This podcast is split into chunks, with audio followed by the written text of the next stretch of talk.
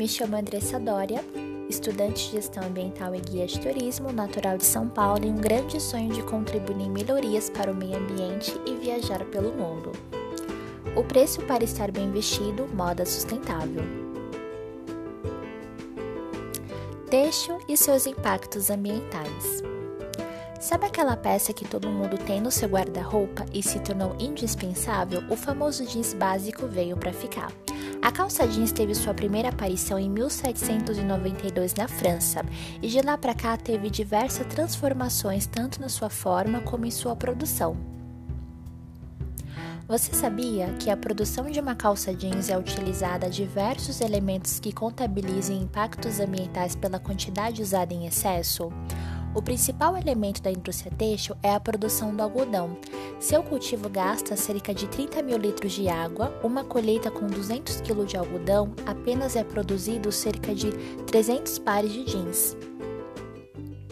Após a colheita, todo o seu trajeto é tratado com PFC, produtos químicos que tornam o material resistente à prova de manchas e lavado com detergentes à base de leofenoides, que contêm produtos químicos. O processo é feito com várias fases de lavagem e tudo isso se gasta ao torno de 11 mil litros de água. Toda a coloração realizada é feita com produtos químicos contaminantes. Toda essa quantidade excessiva, o mais prejudicado é o meio ambiente. Na maioria das vezes, grandes indústrias de fabricação não possuem uma logística reversa com a água, e produtos químicos e microfibras sintéticas acabam sendo descartadas em rios, lagos e gerando poluição aos lençóis freáticos. Muitos tecidos ainda são descartados em lixões ou aterro sanitário, mesmo que sua vida útil não tenha se esgotado. A sustentabilidade na costura. Todo esse impacto causado em uma produção têxtil faz cada vez mais pensarmos em um consumismo mais consciente com alguns conceitos de alternativas. Fast fashion, moda rápida com a ideia de usar uma vez e entra em cena o comércio junto com aluguéis de roupas. Grandes lojas varejistas têm trabalhado com conceitos de logística reversa e deixam informação clara sobre o ciclo daquela peça de roupa.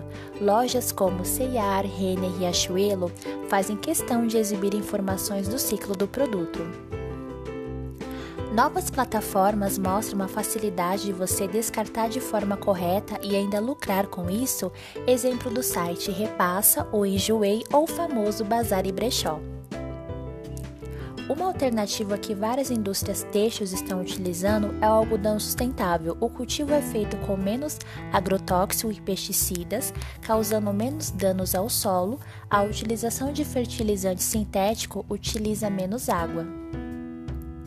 A moda está se reinventando e você pode ajudar com pequenas atitudes.